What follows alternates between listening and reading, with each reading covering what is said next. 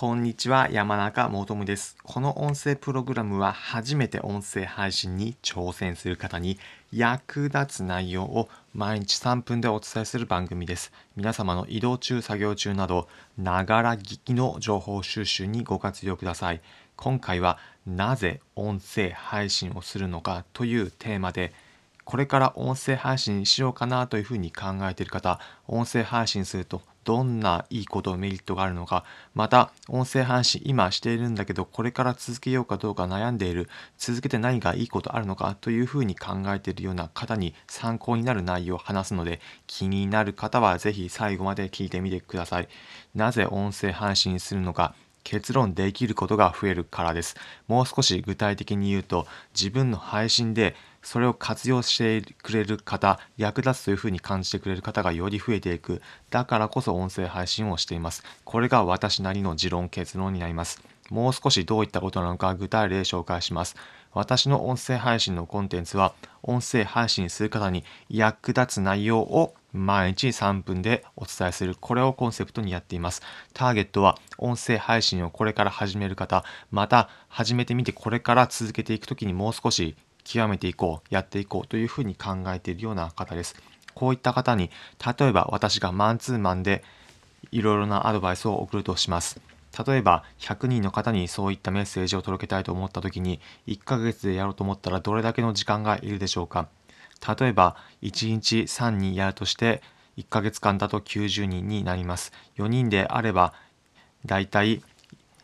1日4人で30日間だと120人に届けられるというふうになりますが、毎日4人も3人も時間を使うとなると、どうしてもなかなか難しい、大変というふうになるかもしれません。これが音声配信をすれば、一度に収録したコンテンツを100人、120人の方が聞いてくれば、それだけでその方に役立つコンテンツを効率的に届けるようにできるというふうになります。だからこそ、ワンツーマンでやっていたようなことが、音声配信することによって、より多くの方に届けられる、できていくことが増えていくんです。これ、音声配信以外のメディアでもそうです。ブログだったり YouTube などでも同じようなことは言えるかと思います。なので、まとめると、音声配信なぜするのか、できることが増えるからです。自分で話しているだけではなく、それを話している方が聞いてくれたことによって、あ、音声配信こういうふうに続ければいいのかだったり、音声配信のメリットがあるのかというふうに感じて、その方の配信に活かしてくれることができるからです。私も音声配信なぜこれだけ続けられているのかということをもう少し補足で話すと、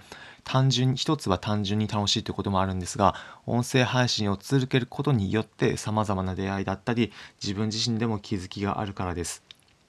音声配信続けることによって自分でも話がまとまっていくということを経験できましたし発信することによって他の人との意外な出会いだったりつながりとかもできていくので最初始める前は気づかなかったことがより違う世界が見えた、まあ、そういうふうに言うとよるともう少しまあ曖昧なイメージもあるかもしれませんが具体的に言うと他の配信者の方とのコラボ音声の収録などもできていくことによってその方との直接の接点も生まれる。そういったことも新しく始めていくことで出てきました、まあ、そういったことも皆さんも始める前だったらわからないんですが続けることによってそういったこともできてくるのでそれを皆さんにも音声配信することをいい単純に言うといいことがあるよとそういうことが伝えたいと思って音声配信も続けています。音声配信もあくまで目的では手段な手段なので、発信の仕方、音声以外にも、ブログだったり、ツイッターなどもあるので、そういったものも含めて配信することの活用の良さだったり、どういうふうに配信すればより自分が届けたいという人に届けてもらえるかということは、これからも引き続き配信していくので、今回の内容なども聞いていいなというふうに思った方は、ぜひフォローのボタンをポチッと押していただければ幸いです。ということで、今回のまとめです。今回はなぜ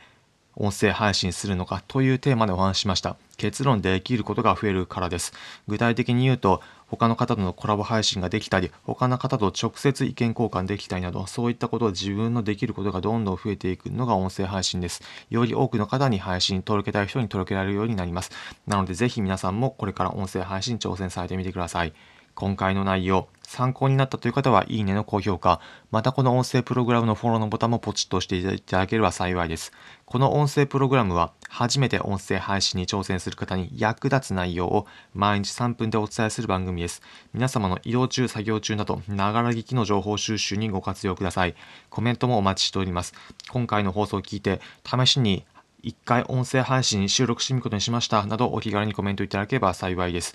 また、今回のような内容を聞くだけじゃなく、自分が音声配信するときに、後で振り返って活用したいという方、そういった方に向けて、音声配信のエッセンス、すべて Twitter でまとめて見れるようにしておきました。気になる方は Twitter のリンク先説明欄に貼っておくので、そちらから音声配信、自分がするときに活用できるエッセンス見てみてください。また、音声配信するときに自分だけで一人でやるではなく他の人がどういうふうにやってるか知りたいまたは音声配信について意見交換したいという方向けに音声配信に語り合う場も設けました。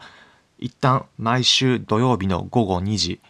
14時に音声配信の語り合い場ということで音声配信サービスのスタンド FM 上で音声配信者の方が交流できる場所を用意しました。